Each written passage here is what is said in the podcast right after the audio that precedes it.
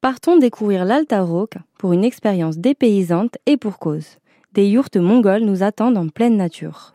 Au bout d'une piste d'un kilomètre deux, près d'une rivière, le campement se compose de huit véritables yourtes mongoles, l'habitat traditionnel des peuples nomades d'Asie centrale.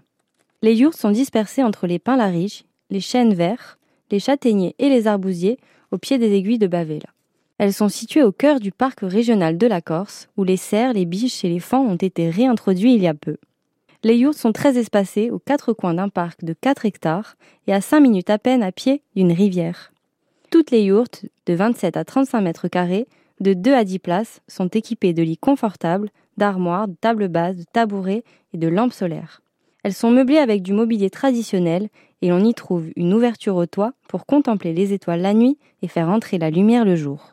Chaque yourte dispose de sa propre salle d'eau fermée à clé avec douche, lavabo et WC. Un espace commun avec grande tablée et coin salon de jardin est accessible à tous et une table d'hôte nous est proposée le soir. Le midi, le spuntino est à commander pour nos escapades à la rivière.